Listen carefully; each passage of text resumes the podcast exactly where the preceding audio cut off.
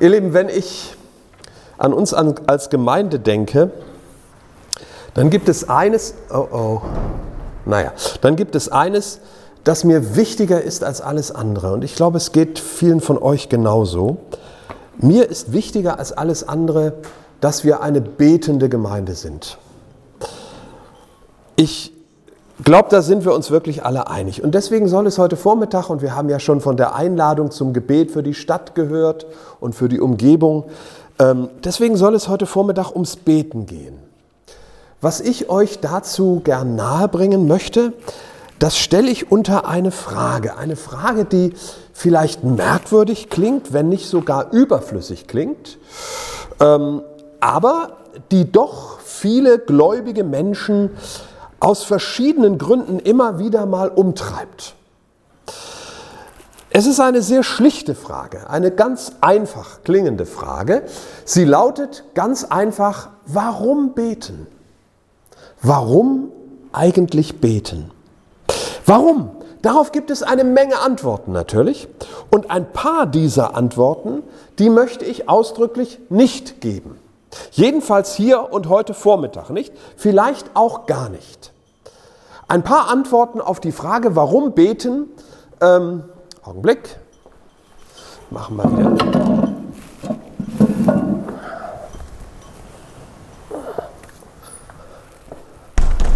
So ist das in Gemeindegründungssituationen. Ne? Da bist du alles, Pastor und Küster und naja, überhaupt alles. Gut, so, also, ähm, ein paar Antworten, die ich nicht, jedenfalls hier heute nicht geben möchte. Zum Beispiel die Antwort, warum beten? Naja, weil Gebet was bringt. Nämlich Menschen in die Gemeinde oder ganz allgemein erfüllte Wünsche, Erfolg, ein leichteres Leben und was nicht noch alles. Diese Antwort möchte ich nicht geben. Ich möchte auch nicht die Antwort geben, weil man beten muss. Wir haben ja heute Morgen schon gehört von Freiheit und Vertrauen und Zwang, der bei Gott gar nicht so ist. Ne? Also auch nicht diese Antwort, weil man beten muss, weil sonst ist man gar kein Kind Gottes und überhaupt. Ich möchte auch nicht die Antwort geben auf die Frage, warum beten, weil man sich beim Beten eben gut fühlt. Denn man tut ja etwas, was Gott gefällt, ne? und das wirkt dann auf einen selber zurück im Sinne eines guten Gefühls. Oder auch nicht die Antwort, weil überhaupt nur durch Beten etwas Gutes passiert und sich Dinge verändern. Und ich möchte letztlich auch nicht die Antwort geben, weil Beten, jedenfalls in Form von Lobpreis, doch Spaß macht und Freude bringt. Wohlgemerkt, ihr Lieben, an diesen Antworten ist allerhöchstens der eine oder andere Akzent vielleicht verkehrt oder fragwürdig. Im Wesentlichen sind sie allesamt richtig, diese Antworten. Ich will da gar nichts gegen sagen. Dessen ungeachtet aber sind meine Antworten auf die Frage, warum beten heute zwei andere. Die erste Antwort, weil beten mich und dich Umgekehrt mich und dich, so, ne? also hier mit Kopf und Hand, das ist auch so ein Ding. Weil beten mich und dich, wenn du es möchtest, einbezieht in das Selbstgespräch Gottes.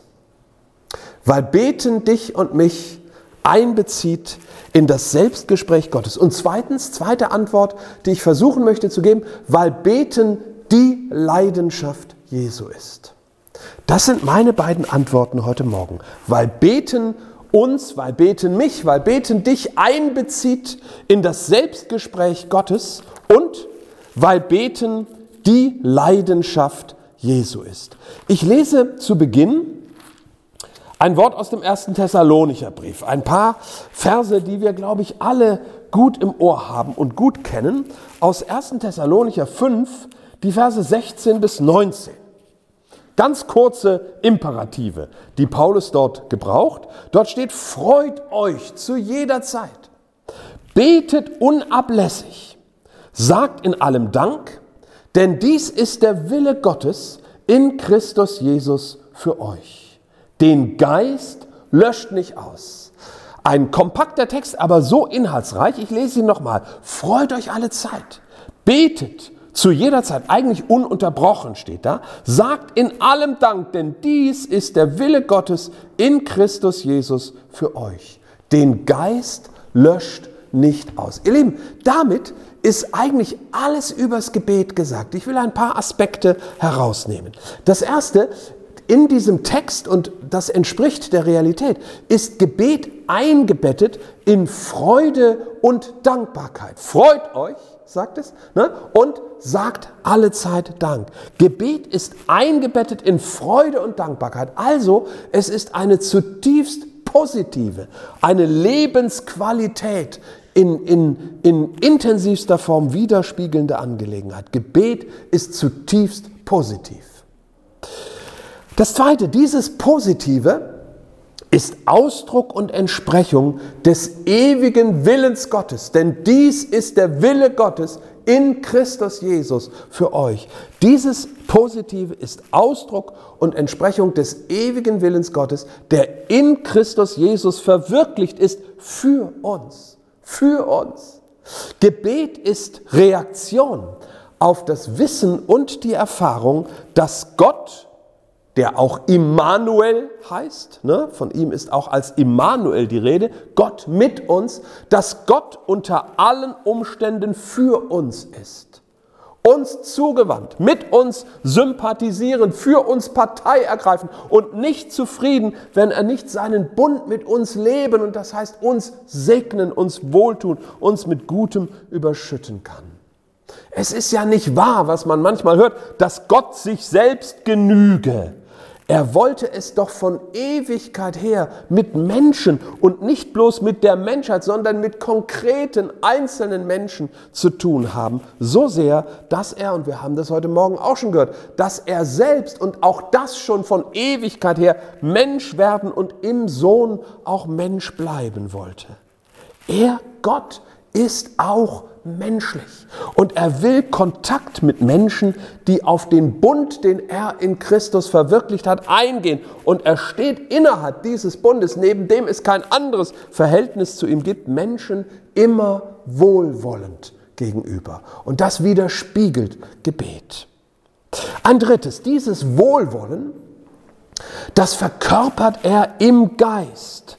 Auch davon spricht ja der Text. Im Geist der die Realität seiner ganzen Zuwendung zu uns ist. Schaut, er selbst, er selbst ist ja als Geist bei uns, ja in uns.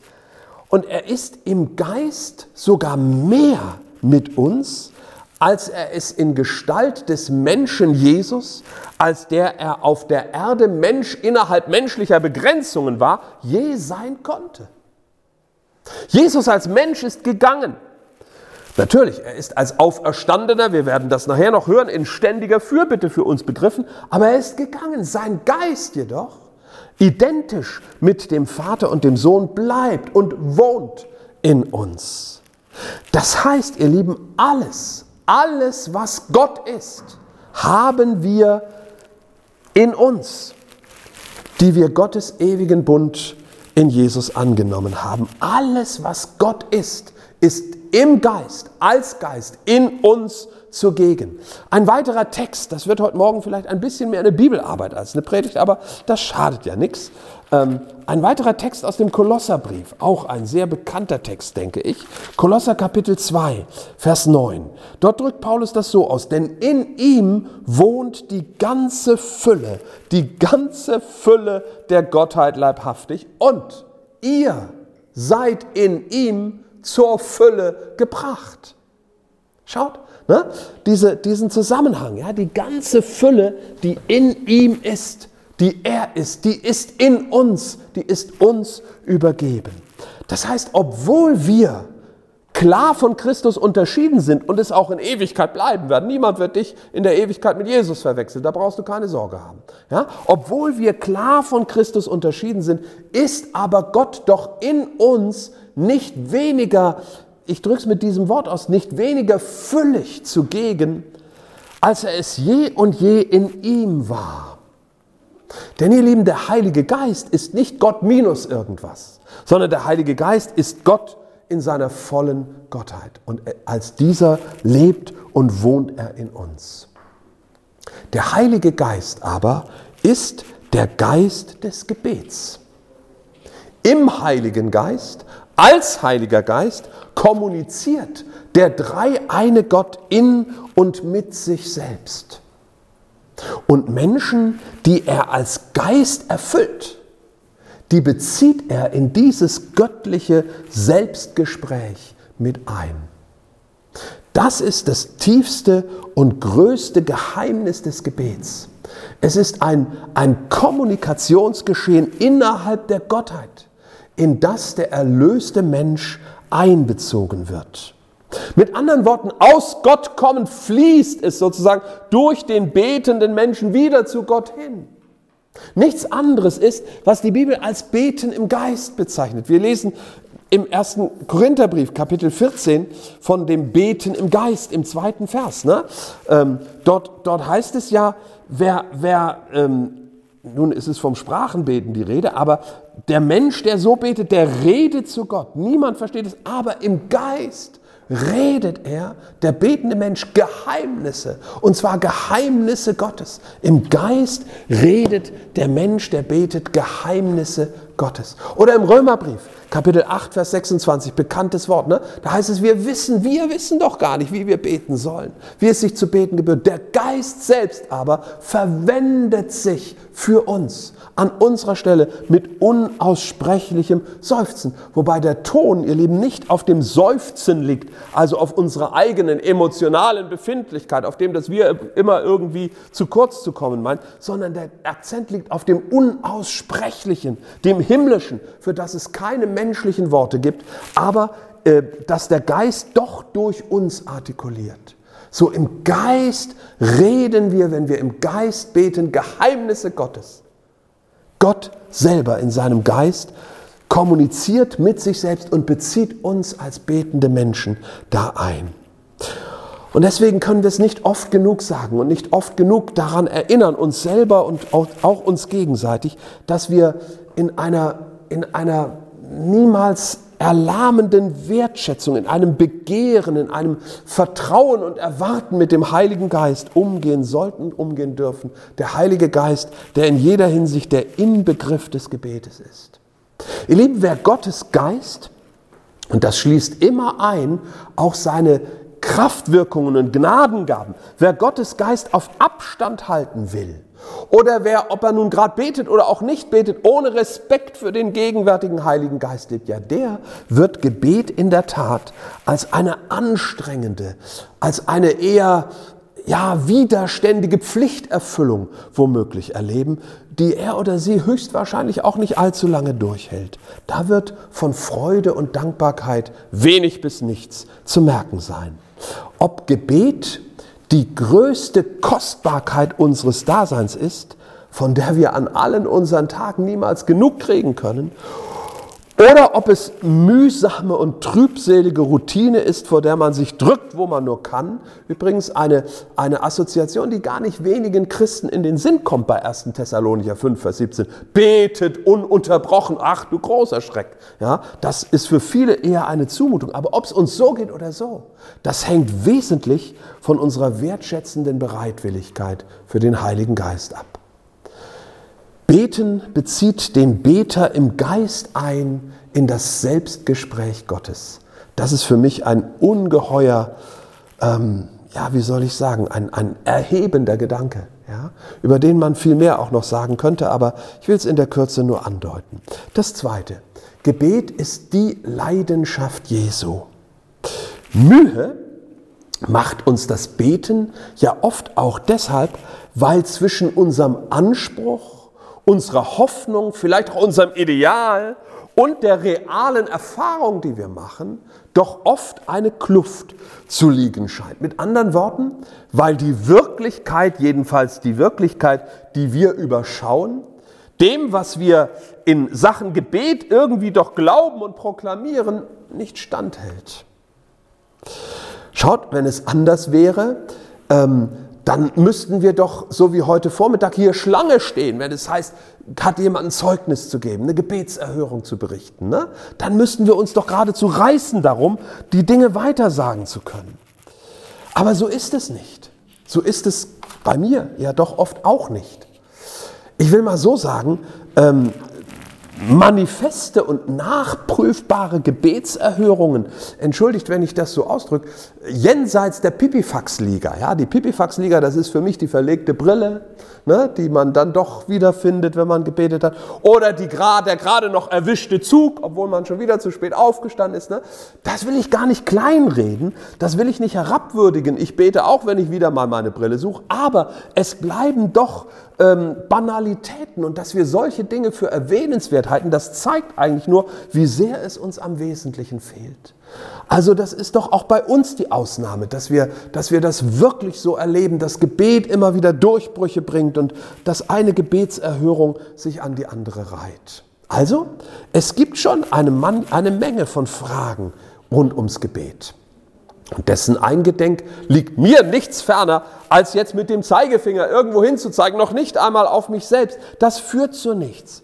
Es geht nicht darum, unseren Glauben zu hinterfragen. Es geht auch nicht darum, unsere Gebetsperformance zu optimieren oder was dergleichen Ansätze mehr sind. Schauen wir lieber auf Jesus, der der Anfänger und Vollender unseres Glaubens ist. Ja? Jesus, der Anfänger und Vollender meines und deines Glaubens. Also schauen wir auf ihn auf ihn zu blicken, von dem uns ja immerhin das einzige Gebet überliefert ist, dass wir als seine Jüngerinnen und Jünger ausdrücklich beten sollen.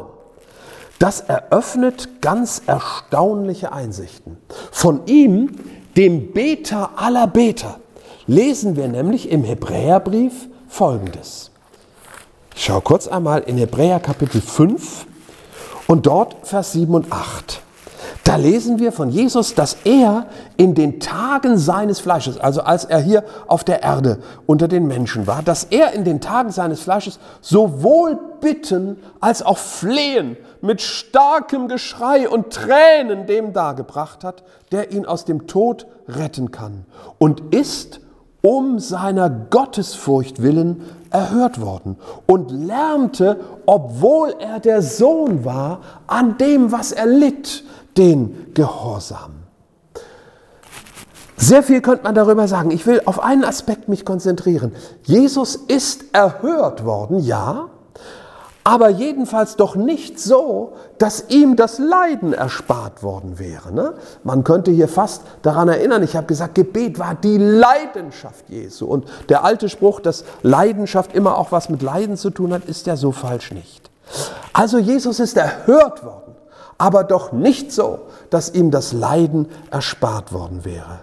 Ihr Lieben, möglicherweise kann Erhörung ganz anders stattfinden, als wir sie gern für uns definieren, nämlich in der geistlichen Wirklichkeit, ohne dass es in der Vorläufigkeit des hiesigen und jetzigen überhaupt sichtbar wird. Und das ist alles andere als eine zynische Ausflucht. Weiter, wenn wir schon bei Jesus sind, dann lehrt er uns ja nirgendwo beten, dass unsere Wünsche in Erfüllung gehen und dass unser Leben so beschaffen sein möge, wie es uns gefällt. Jesus selbst scheint, und da ist doch ein großer Unterschied, auch wenigstens zu mir, den ich wahrnehme, Jesus selber scheint für sein eigenes Wohlergehen, mal abgesehen vielleicht von Gethsemane, überhaupt nicht gebetet zu haben. Jedenfalls ist uns sonst nichts dergleichen aufgeschrieben. Lernt von mir, auch in diesem Punkt. Allerdings wissen wir natürlich nichts, das muss man auch sagen. Wir wissen nichts über die Inhalte seiner wohl häufigen einsamen Gebetszeiten. Dass er sich aber in diesen Zeiten, wie es im Johannesevangelium heißt, von Gott näherte. Ja, das spricht allerdings für einen Fokus, der nicht auf ihn selbst als Mensch gerichtet war. Er aß von Gott, er nahm Gott in sich auf. Es ging ihm um den Vater, um seinen Willen, seine Ehre, seine Herrlichkeit, sein Reich, nicht um seine eigene Lebensqualität als Erdenbürger. Er betete an. Und im Übrigen sehen wir ihn ständig, wie auch in dem ausführlichsten Gebet, das uns von ihm mitgeteilt wird, Johannes 17, worüber wir demnächst auch im Hauskreis uns unterhalten wollen. Wir sehen ihn ständig in Fürbitte. Für andere ja, aber für sich selbst doch eher nicht.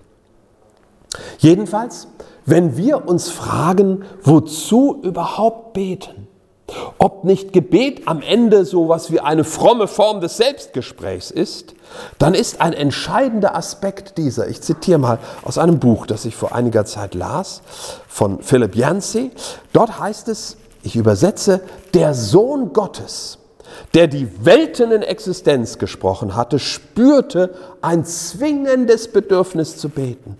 Er betete, als mache es einen Unterschied, als zähle die Zeit, die er dem Gebet widmete, keinen Deut weniger als die Zeit, in der er sich aktiv um Menschen kümmerte. Soweit das Zitat. Also Jesus, der einzige vollkommene, sündlose Mensch, ist Kronzeuge dafür, dass es aufs Beten ankommt. Wer Gebet gering schätzt, der muss annehmen, dass Jesus, der darauf den allergrößten Wert legt, im Irrtum war. Es ist aber eben doch ein großer Fehler, den Wert von Gebet nur am Maß der unmittelbaren, der sichtbaren Erhörung zu messen. Gebet ist kein Wünsch dir was. Gebet hat Langzeitwirkung. Und unabhängig in welcher Form wird es in der Gegenwart Gottes wertgeschätzt. Ja, Gebete, Gebete, also jedes einzelne Gebet werden dort aufgehoben und sind Teil der Verherrlichung Gottes. In der Offenbarung, dem letzten Buch des Neuen Testamentes, da finden wir diesen bekannten Satz in Kapitel 5, Vers 8 dass da von den Ältesten die Rede ist, die vor dem Lamm in der himmlischen Welt ähm, sind und ihn anbeten. Und da heißt es, jeder von ihnen hatte eine Harfe und goldene Schalen voller Räucherwerk. Goldene Schalen voller Räucherwerk, das Gott wohltut, das Gott in die Nase steigt. Und dann steht da, das sind die Gebete der Heiligen. Das sind die Gebete der Heiligen. So jedes Gebet eines Heiligen, eines Wiedergeborenen, eines Jesus nachfolgenden Menschen steigt Gott als ein Wohlgeruch in die Nase, ist Räucherwerk aus goldenen Schalen in der himmlischen Welt. Das heißt, ihr Lieben, in der himmlischen Ewigkeit, da ist ganz gewiss jedes aufrichtige und Gott wohlgefällige Gebet erhört. Gebet ist ein Hineinrufen in die unsichtbare Welt. Deswegen gehört es ja zu den wenigen Dingen, die man nicht mit dem Smartphone machen kann. Ne? Und dort, dort in der unsichtbaren Welt, wenn wir irgendeiner Bibel glauben, verhallt es nie und nimmer, nie und nimmer ungehört. Nochmal zu Jesus. Jesus betete als Mensch auf der Erde, so steht es im Matthäusevangelium ausdrücklich, Kapitel 18, also Mensch wie wir.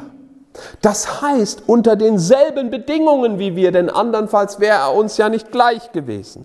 Und daraus folgt, auch für Jesus gab es nicht so etwas wie einen Erhörungsautomatismus. Das kann man alleine schon an Johannes 17 sehen. Ne? Johannes 17, da betet Jesus für die Einheit aller Gotteskinder, für die Einheit aller Jünger Jesu. Ist dieses Gebet etwa sichtbar erhört? Bis jetzt noch nicht. Es wird erhört werden, davon bin ich überzeugt, auch im Sinne eines sichtbaren Effekts, vielleicht sogar durch ähm, endzeitliche Zuspitzung irdischer Geschichte, durch antichristliche Verfolgung, was weiß ich. Aber gewiss, gewiss ist es erhört in der Himmelswelt. Denn in der Himmelswelt wird es keine Unterschiede mehr geben zwischen verschiedenen Kirchen und was weiß ich, unterschiedlichen Völkern und sonst noch etwas. Und was dem vorgreift, was in der Himmelswelt geschieht und Wirklichkeit ist, ihr Lieben, das geschieht zeichenhaft.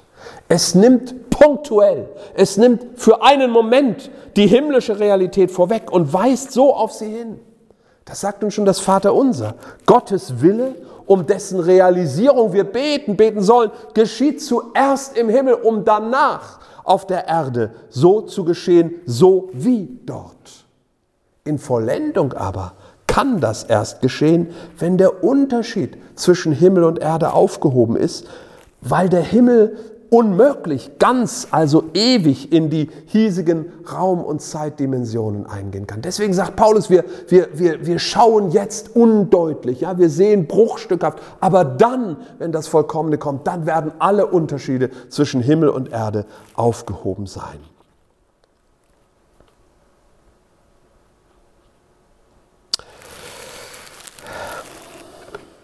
Ich will noch ein paar Gedanken hier hinzufügen, die vielleicht auch ein bisschen, weiß nicht, anspruchsvoll sind, aber das ist mir doch wichtig. Ich will versuchen, einen grundlegenden Zusammenhang äh, wenigstens kurz deutlich zu machen. Ich zitiere noch einmal aus dem Buch, aus dem ich vorhin schon zitiert habe. Dort schreibt der Verfasser, ich glaube an Wunder. Aber ich glaube auch, dass sie Wunder sind. Also seltene Ausnahmen von den normalen Gesetzen, die den Planeten regieren. Häufig gestattet Gott es den Dingen ganz natürlich abzulaufen, nicht zuletzt aus Respekt vor der Freiheit des Menschen. Zitat Ende, die seine Gabe ist. In der Schöpfungsgeschichte, da lesen wir, wie Gott die Menschen beauftragt, sich die Erde untertan zu machen. Und das geschah und geschieht dann, es geschah aber unter dem Vorzeichen der Sünde. Das heißt, die Erde ist uns Menschen untertan. So hat es Gott geordnet, bis er einen neuen Himmel und eine neue Erde erschaffen wird. Die Erde ist uns Menschen untertan. Das heißt, Wunder sind nicht ausgeschlossen. Gottlob sind sie das nicht, aber sie werden immer die Ausnahme von der Regel bleiben. Und da der Mensch die Erde, die Schöpfung unter dem jedenfalls vorläufigen Vorzeichen der Sünde und des Bruchs mit Gott beherrscht, bringt das Tun und Lassen des Menschen unweigerlich Dinge hervor, die Gott zuwider sind. Unfrieden, Ungerechtigkeit, Krankheit und Tod. Mit einem Wort Leid. Ne? Weil der Mensch weil der Mensch seine Herrschaft über die Erde unter dem Vorzeichen der Sünde ausübt, kann es gar nicht anders sein. Aber, und das ist für mich unfassbar und doch so wahr, aber Gott leidet mit.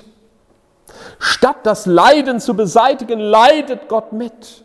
Das ist eines der tiefsten Geheimnisse des sich selbst zum Menschen erniedrigenden Gottes. Jesus sagt einmal, als er vor Jerusalem steht, Matthäus 23, wie oft habe ich, sag's in meinen Worten, wie oft habe ich euch zu mir rufen wollen, aber ihr habt nicht gewollt, ihr habt nicht gewollt, da steht Gott, der Sohn, und sagt, Leute, ihr habt nicht gewollt und deswegen geht hier auch das, was ich eigentlich möchte, nicht in Erfüllung. Schaut, und das respektiert Gott, der Sohn, wie auch schon den ganzen alten Bund hindurch. Aber er wendet eben auch nicht das Leid ab, das dadurch heraufbeschworen wird. Und Gericht Gottes und Leiden am Gericht innerhalb des Gottesbundes ist vielleicht besser oder wahrscheinlich besser als umgangenes und erspartes Leiden. Der Hebräerbriefschreiber schreibt auch diesen Satz, der ja heute uns allen völlig quer liegt, aber doch so weise ist, Gott züchtigt jeden Sohn, den er aufnimmt und jede Tochter auch. Jesus, Jesus hat in seiner Erhöhung nicht aufgehört zu beten. Das zum Schluss. Schaut, das ist es, was er, der mit Gott, dem Sohn, identische, erneuerte Mensch, fortwährend tut, fortwährend tut. Ne, wenn die Rede davon ist, in dem Thessalonicher Text, den wir gehört haben, dass wir unablässig beten sollen, dann ist das nichts anderes als sozusagen die Entsprechung dessen, was unser Herr, was unser erhöhter Herr in der himmlischen Herrlichkeit tut. Im Hebräerbrief Kapitel 7, da lesen wir Vers 25, er kann die völlig retten, die durch ihn Gott nahen, weil er immerzu dafür lebt, sich für sie zu verwenden, sie für sie einzutreten. Ne? Immerzu lebt er dafür, sich für sie zu verwenden. Oder zwei Kapitel weiter, 9,24. Christus ist nicht hineingegangen und so weiter in das Heiligtum, das mit Menschen gemacht ist, sondern in den Himmel selbst, um jetzt vor dem Angesicht Gottes, um jetzt in dieser Sekunde vor dem Angesicht Gottes für uns zu erscheinen. Also, der Vollendete, der Verherrlichte im Himmel ist befasst mit Fürbitte, mit Fürbitte, mit solidarischem, vollmächtigem Mitbeten mit denen, die durch ihn Gott nahen. Recht besehen ähm, betet Jesus nicht nicht einmal für uns, so dass wir es auch lassen können, sondern er betet mit uns. Er macht sich unser Gebet zu eigen und wir dürfen einstimmen in sein Gebet.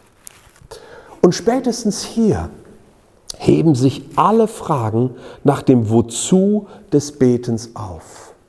Der Erhöhte, der Allmächtige, merkt einmal, er ist der Allmächtige, mir ist alle Gewalt gegeben, sagt er im Himmel und auf Erden. Der erhöhte, allmächtige Herr selbst betet, betet. Und schaut, das ist das Einzige, was uns darüber gesagt ist, was er im Himmel tut. Und da schließt sich, denke ich, der Gedankenkreis heute Vormittag. Wenn der erhöhte Gottes- und Menschensohn betet, dann ist das innergöttliche Kommunikation, an der wir, indem wir mit ihm beten, teilnehmen dürfen. Wie es nicht allein, aber doch vorwiegend beim Beten im Geist, also paulinisch gesprochen, beim Beten in Zungen geschieht. Nicht nur darin, aber doch auch ganz stark darin. Da ist unergründliches, unausschöpfliches Potenzial, das wir anzapfen dürfen. Ja, einfach anzapfen sollen, einfach durchbeten, sowohl im Verstand, wie Paulus sagt, als auch im Geist. Und in diesem Sinne hören wir denn auch den Appell des Epheserbriefs, werdet voll, voll vom Heiligen Geist, voll vom Heiligen Geist. Ja? Und immer voller. Da gibt es keine Obergrenze.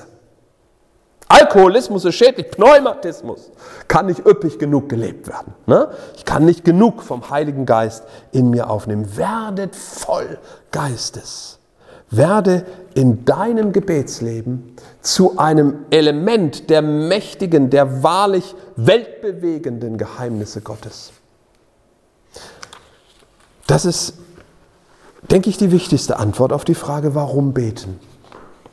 Und ich möchte es abschließen, indem wir oder indem ich stellvertretend für uns noch einmal genau darum bete, dass wir diese Erfüllung mit dem Heiligen Geist erfahren und dass, dass wir einstimmen in das, was der Herr Jesus im Himmel tut. Auch sicher auch in den himmlischen Lobpreis, das gehört ja alles zusammen aber doch eben auch in sein beständiges Eintreten für uns und für alle Menschen. Dass das Heil, das er erworben hat, das längst schon Realität ist, dass das nicht auf uns paar Leute hier beschränkt bleibt, sondern dass es diesen ganzen Stadtteil, diese ganze Stadt und dass es die ganze Erde letztendlich erfasst und Realität wird für alle Menschen. Das ist, was Jesus umtreibt. Das ist die Leidenschaft Jesu, für die er im Himmel einsteht. Das ist innergöttliche Kommunikation. Und daran dürfen wir beteiligt sein. Lieber Heiland, Danke, dass du uns verheißen hast, dass du uns nicht verweist, dass du uns nicht alleine zurücklässt, sondern Herr, dass du im Heiligen Geist gegenwärtig bist und dass im Heiligen Geist die ganze Fülle Gottes in uns und unter uns ist. Herr, wir sind uns dessen oft so wenig bewusst. Wir leben oft ein, gerade auch in dieser Hinsicht, so armseliges Leben. Dabei ist uns doch alles gegeben, Herr. Alle Reichtümer der himmlischen Welt sind uns aufgeschlossen im Heiligen Geist. Auch wenn wir das mit unserem Verstand nicht begreifen, auch wenn wir es mit unseren Sinnen nicht erfassen können, weder mit unseren Augen sehen, noch mit unseren natürlichen Ohren hören. Aber Herr, du hast uns, du hast uns dieses Organ gegeben, dass wir Zugang haben zur himmlischen Welt. Welt. Gott, und wir beten darum, Herr, dass uns das mehr und mehr durchpulst, durchströmt, dass es mehr und mehr in uns wirkt, so wie es dir wohlgefällt. Herr, dass wir wirklich Anteil haben dürfen an diesem Geschehen, Gott, dass du, dass du mit dir selbst in Kommunikation bist, du, der Vater und der Sohn, durch den Heiligen Geist. Und dass wir daran beteiligt sein dürfen und so selber erfüllt sein dürfen. Herr, wie die Schrift es auch sagt, dass wir uns selbst erbauen, wenn wir an diesem geistlichen Diskurs teilnehmen, der in der himmlischen Welt, ja, der in dir Gott selbst geschieht. Herr, wir danken dir. Wir danken dir, Christus, auch für dein Vorbild, dass du alle Zeit, nicht nur auf Erden, sondern auch jetzt in der himmlischen Herrlichkeit, alle Zeit eintrittst für die, die durch dich Gott nahen danken dir für diese offene Tür. Und Herr, wir möchten teilhaben daran. Ich bete, mach du uns wirklich zu einer leidenschaftlichen Gemeinde des Gebets. Herr, dass nichts uns so sehr umtreibt, dass nichts uns so sehr bewegt, dass wir nicht so eifrig tun, aus Dankbarkeit, nicht aus Zwang, nicht weil wir es müssen, aber weil wir es dürfen und weil wir es können, Herr, als dass wir wirklich beten und so einstimmen und uns eins machen mit dir durch den Heiligen Geist in dem, was dich bewegt. Herr, und ich bin sicher, wenn das geschieht, dann werden die Früchte nicht ausbleiben. Dann werden die auch sichtbaren Effekte wirklich sich zeigen. Dann wird etwas geschehen in dieser Gemeinde, durch diese Gemeinde, in dieser Stadt und überall da, wo wir leben. Es werden Menschen erweckt werden, es werden Menschen gezogen werden von dir, es werden Menschen geheilt werden, es werden Menschen befreit werden, Herr. Es werden Dämonen ausfahren, Jesus, und vielleicht werden Tote auferstehen. Gott, denn dir ist nichts unmöglich.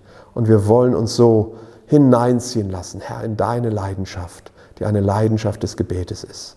Und wir preisen dich und geben dir alle Ehre und bitten dich, Herr, dass du dein Wort an uns erfüllst und dass es nicht leer zurückkommt zu dir, sondern dass wir in deiner Gnade Täter des Wortes sind. Auch dieses Wortes. Amen.